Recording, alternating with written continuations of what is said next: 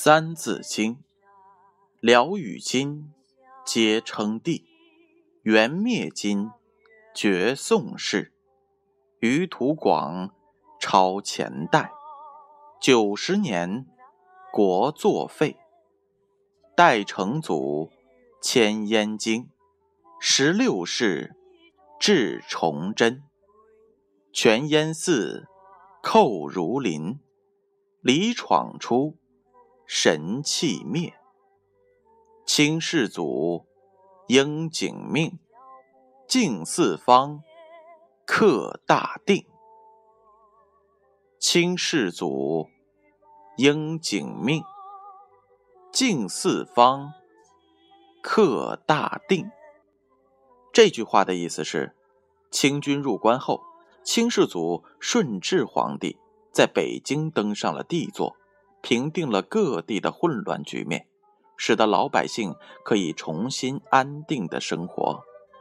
启示是这样的：清朝初年，虽然存在着高压政策，如为了控制汉族人民的思想，大兴文字狱，但是到了嘉庆皇帝为止，人民生活也比较安定。这句话还有这样一则故事。明末时，闯王李自成将攻占北京，吴三桂奉命派守于山海关。当时有人将名妓陈圆圆献给了吴三桂，吴三桂对他自是疼爱有加。后来李自成攻下了北京，这时吴三桂的父亲吴襄为了阻止李自成，便决定将陈圆圆献给李自成。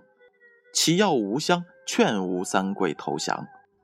吴三桂知道父亲在向他招降后，原本有些心动，后来听到了陈圆圆已经成了李自成的妾，一怒之下决定亲自南下攻打李自成。